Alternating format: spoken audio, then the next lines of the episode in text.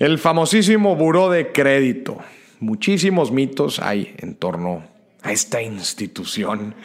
La verdad es que eh, pues tiene muy mala fama, pero yo siempre digo que no. Lo que pasa es que no estamos bien informados de lo que hace en verdad el buró de crédito.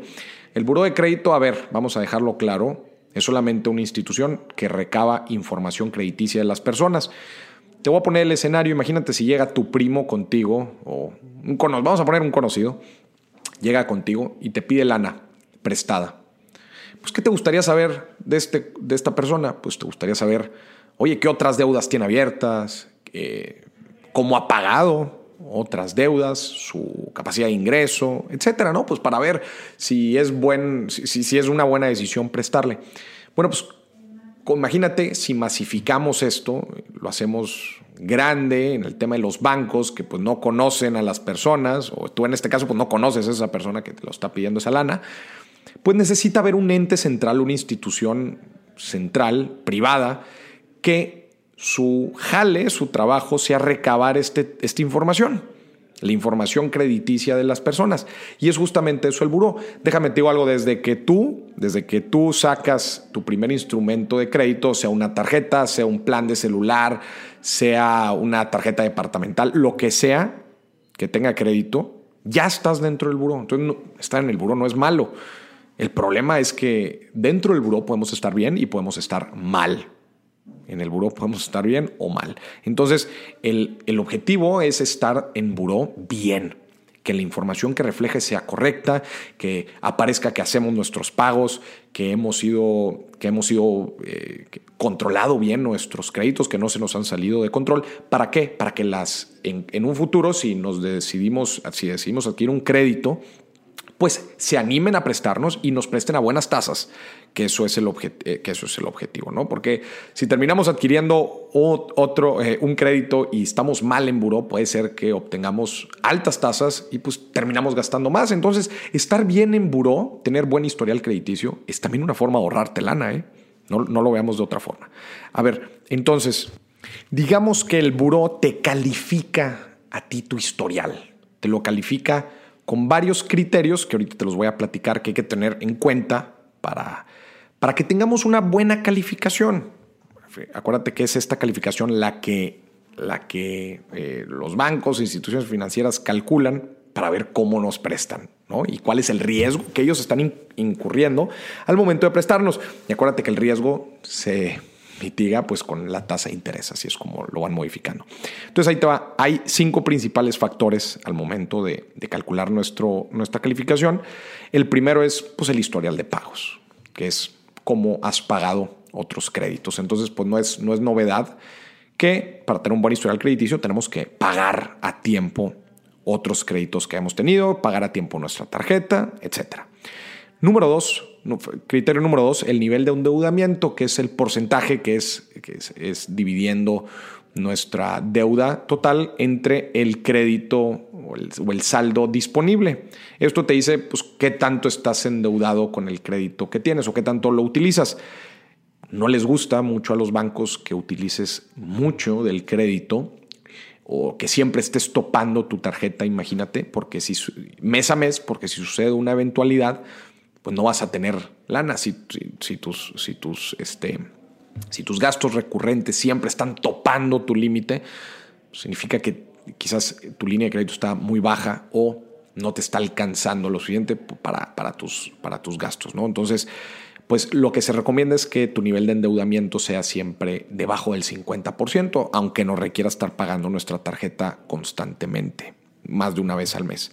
El tercer factor es el tiempo de tu historial. Por eso es bueno que lo empecemos a crear nuestro historial desde antes, desde, desde jóvenes, para pues, tener varios años, porque obviamente a, a las instituciones les gusta tener mucha información, la más que se pueda en tema de tiempo.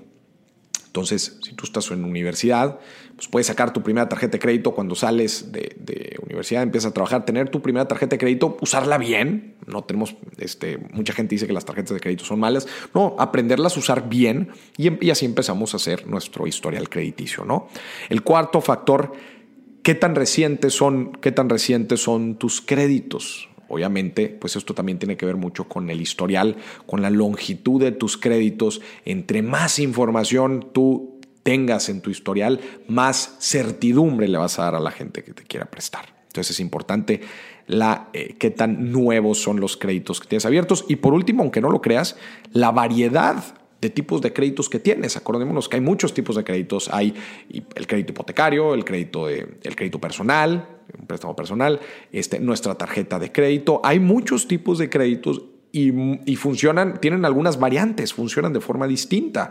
Entonces, el que tengamos varios, o en nuestro historial tengamos varios, significa que sabemos manejar diferentes tipos de crédito y obvio, sin descontar que el historial de pagos es el concepto más fuerte dentro de todos estos criterios, el que puedas, el que sepas pagar.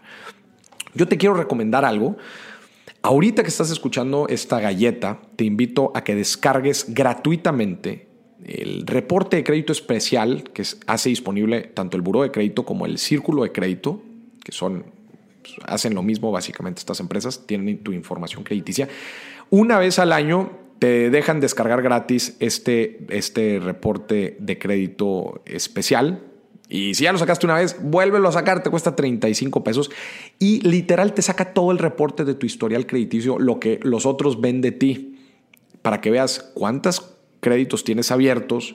Eh, si es que inclusive ah, me he topado con gente que saca su reporte de crédito y le aparecen tarjetas de crédito que no tenía abiertas. Alguien las abrió, alguien le, clonó la identidad. Entonces, para que también puedas ver esta información y veas cómo está tu historial crediticio, cómo te ven a ti las instituciones financieras. Descarga, se llama el reporte de crédito especial. Hay otros, hay otros eh, servicios como el Score, que justamente te pondera estos criterios que te dije arriba y eh, eh, te, da tu calificación, que tu calificación va de entre 300 y 850 es lo máximo y te dice pues en, dónde estás, en dónde está tu salud crediticia. También hay otros que son alertas, alertas eh, que pues te alertan en caso de que alguien quiera sacar un producto de crédito que no lo estás haciendo tú, te está robando, imagínate la identidad. Acordémonos la importancia de tener una buena salud crediticia y voy a cerrar con este ejemplo. Imagínate si tú sacas un crédito hipotecario a 20 años, que normalmente, de un millón de pesos, vamos a hacer el ejercicio.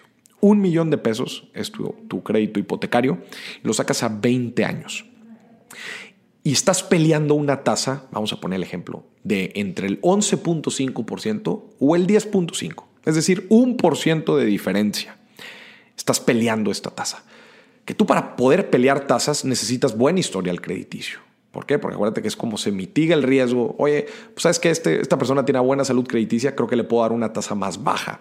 Entonces tú estás peleando este punto de crédito, un solo punto. ¿Sabes cuánto representa en ahorro en estos 20 años? cerca de 150 mil pesos.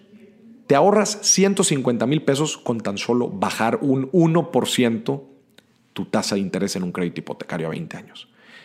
En este ejemplo, que este ejemplo refleje la importancia de tener una buena salud crediticia y cómo esto significa también que podemos ahorrar, nos podemos ahorrar mucha, mucha lana.